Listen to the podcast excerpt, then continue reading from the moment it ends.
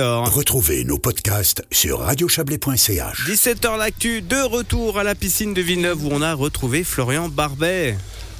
Bah oui, je sais pas ce qui s'est passé. On Ouais, était bah. là, on s'emballait, euh, le, le- le- on parlait du, du livre. J'espère que le, une bonne partie de, de cet entretien a été entendue. Je le crois, hein, d'après ce que Oui. vous m'avez dit, euh, euh, Axel et bah, en tout cas, euh, c'est enfin Emmanuel Robert est encore avec nous. D'ailleurs, on redira tout à l'heure, mais son livre Dormez en paix euh, aux éditions Slatine, verni ce soir euh, à cette piscine de Villeneuve où nous sommes et nous allons et où nous allons parler euh, euh, avec Nathalie Pfeiffer. Bonsoir. Bonsoir. Nathalie Pfeiffer, on va parler de ce spectacle hein, qui s'inscrit au cœur des célébrations du tricentenaire de la mort du Major d'Avel, le mystère d'Avel. C'est un spectacle historique sur la vie, le destin du Major, mais pas seulement. Euh, vous avez écrit et mis en scène ce mystère d'Avel dont la première a eu lieu mercredi. Ça s'est bien passé?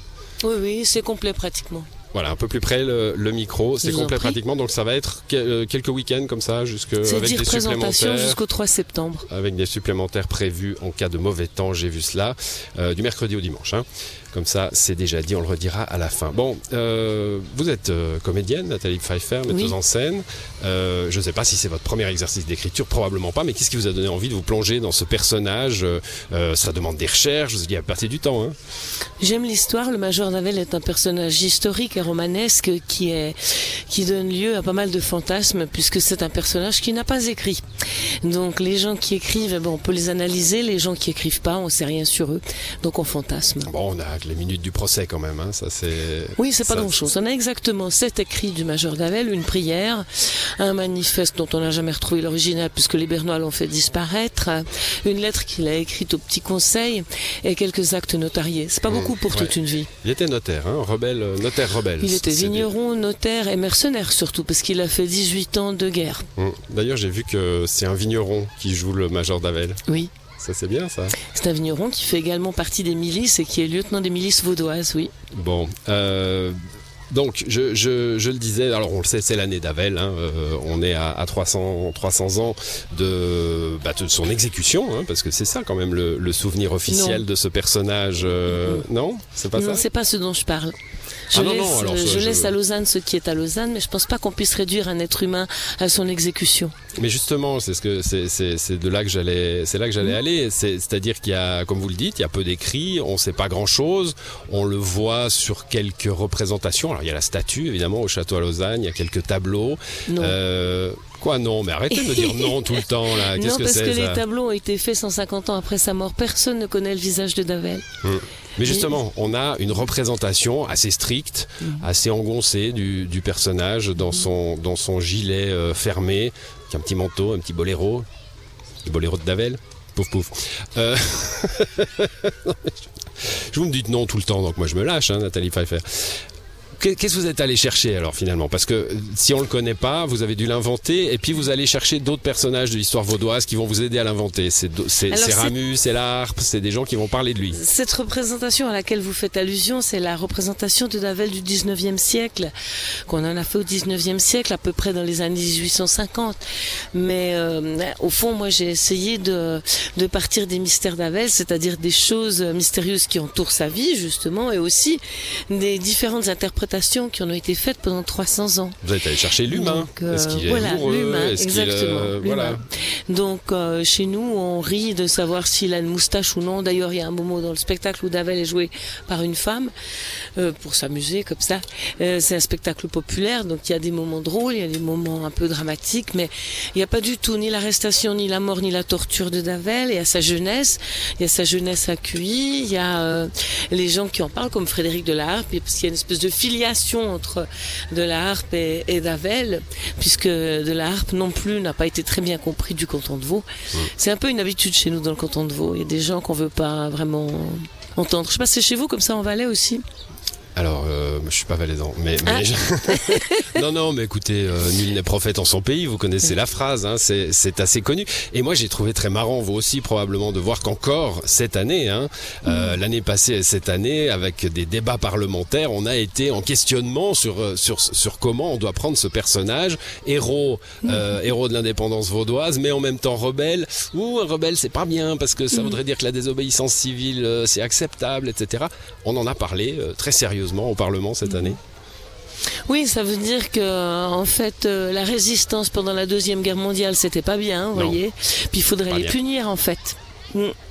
Non, mais bon, ça, je me, je me suis pas trop mêlée de, cette, de cet aspect-là. Mais c'est vrai que c'est drôle de se dire que ce personnage, 300 ans après, fait encore polémique. Et d'ailleurs, j'ai eu des téléphones et des courriers. Et, des... et voilà, il y a toujours procès quelques en, fous procès qui en circulent. trahison. Comment avez-vous pu le représenter de cette façon? C'est des choses comme ça? Voilà, il y a Ouais. des choses comme ça, ou des espoirs. On m'a demandé si j'allais en faire ci, si j'allais en faire ça. Ah, si ça c'était avant. Euh, Euh, voilà. avec des craintes. euh, voilà. Il y a, y, a, y a tout un, il y a quand même encore toute une histoire autour de ce personnage. C'est pas anodin. Bon, vous me l'avez rappelé, Emmanuel Robert, vous êtes vaudoise, c'est juste Euh, Bah, oui, Vous êtes né à la, né à la vaudoise, mais enfin, ouais. vous me disiez tout à l'heure, j'ai un accent, je suis facilement euh, repérable. Euh, ce Major Davel, qu'est-ce qui, qu'est-ce qui représente pour vous? Bah, c'est un peu notre Ivanoé. Euh, C'est vrai qu'il n'y a pas tellement de, de grands héros vaudois euh, hyper connus euh, qui cristallisent des imaginaires. Et puis, ben, de même qu'un Ivanoé ou ces autres grands personnages de, de l'indépendance, le canton de Vaud a, a aussi le sien. Moi, c'est un peu cette figure-là d'un côté populaire.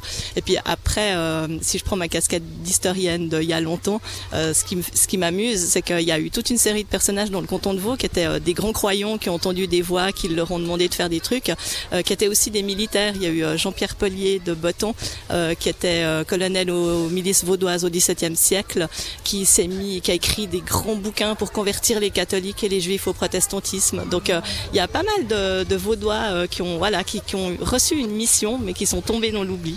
Finalement, ce que vous reflétez dans, ce spectacle, que je n'ai pas vu, hein, je m'empresse de, le dire, Nathalie Pfeiffer, pour qu'il n'y ait pas de, de, malentendu, mais euh, c'est le, reflet aussi de, ces personnages historiques qui changent totalement de perception en fonction de l'époque à laquelle on, s'intéresse à eux. Euh, si on a une époque un peu plus conservatrice, euh, c'est, des dangereux terroristes. Si on a une, une époque un peu plus libérale, ce sont des héros. C'est un peu ce qui s'est passé pour Davel.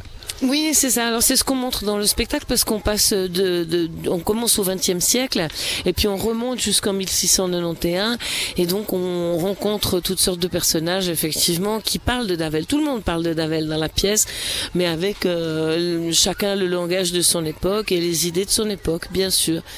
Bon, spectacle populaire, vous me disiez euh, c'est presque plein. Oui. Ça, ça mérite quand même d'aller voir le site pour essayer de choper une place ou pas? Ça se Ah, passe à si Cuilly, vous voulez, mais il faut vous dépêcher. Faut se dépêcher. Bon, Je crois qu'il reste 100 ou 102 ou 103 places sur les 2500, donc c'est tout de suite, mais bon.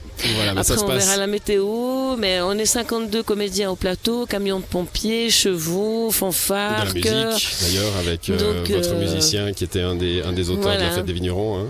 Ouais. Donc euh, il y a du monde au plateau et c'est très vivant et c'est vraiment super. ouais. Spectacle, Avec la vue sur le lac tous les soirs. Ouais. c'est sur la place d'Armes. Et je profite pour rendre Oui. hommage à mon copain euh, Olivier Dupéret qui s'occupait Ah du oui. théâtre du Croution et avec qui j'ai fait ma Et première pièce de théâtre euh, en 1981 et on avait 20 ans et on a joué ensemble. Ben, c'est bien que vous le que vous le fassiez, Olivier Dupéret, Oui. un habitué évidemment de cette antenne qui nous a quittés cette cette semaine. L'annonce a été faite cette semaine. Merci, euh, Nathalie Pfeiffer pour ce spectacle. Donc le Mystère d'Avel euh, tous les mercredis, jeudi, vendredi, samedi, dimanche, de dimanche un peu plus tôt en matinale à 18h30 euh, jusqu'au X- Au 3 septembre. 3 septembre. Voilà, ça se passe accueilli. Et puis ce livre d'Emmanuel Robert, Normés en paix, aux éditions Slatkin, le nouveau polar.